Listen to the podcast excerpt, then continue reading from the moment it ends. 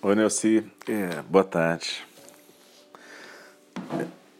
Eu juntei aqui umas coisas que acho que são importantes para quem está vivendo um processo de luto.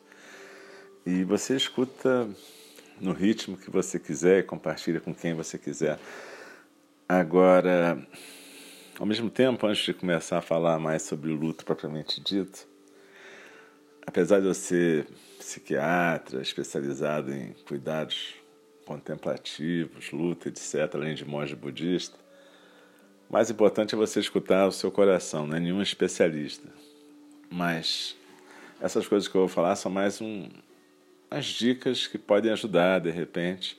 Elas não são específicas para o Vitor e para o Matheus, servem para todos vocês. Mas, de repente, no final eu vou compartilhar algum, algumas meditações que a gente usa no budismo.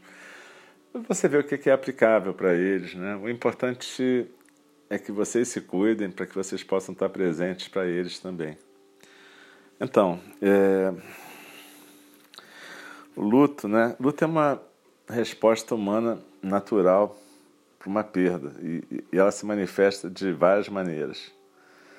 Tem várias fases e essas fases não são lineares, né? A gente não vai seguindo uma linha no tempo assim certinha.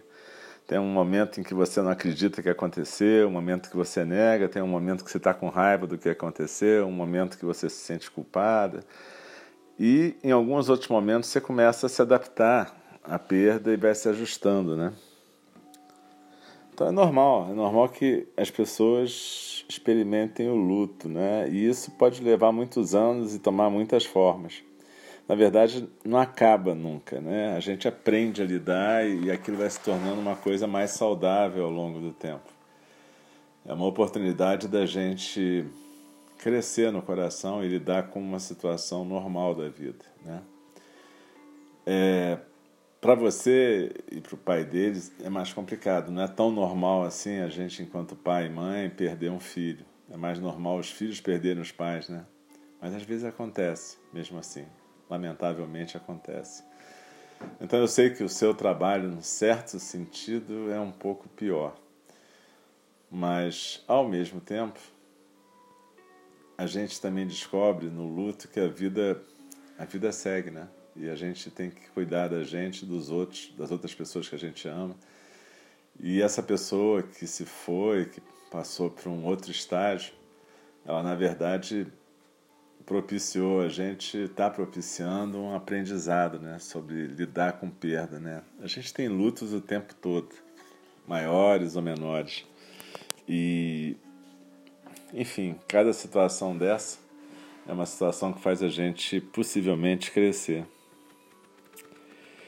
Quando existem vários tipos de luto, mas certamente uma morte súbita, né, por um acidente é uma coisa muito muito, difícil. E as pessoas normalmente ficam confusas, meio chocadas, né? E frequentemente a gente fica com um monte de perguntas na cabeça, questões que não são resolvidas, e as emoções variam muito, né? Raiva, dor, culpa. Então é importante que a família inteira possa se apoiar, né? E também procurar ajuda. Possivelmente vocês têm pessoas ministros religiosos de alguma fé que vocês conhecem, vocês podem procurar essas pessoas.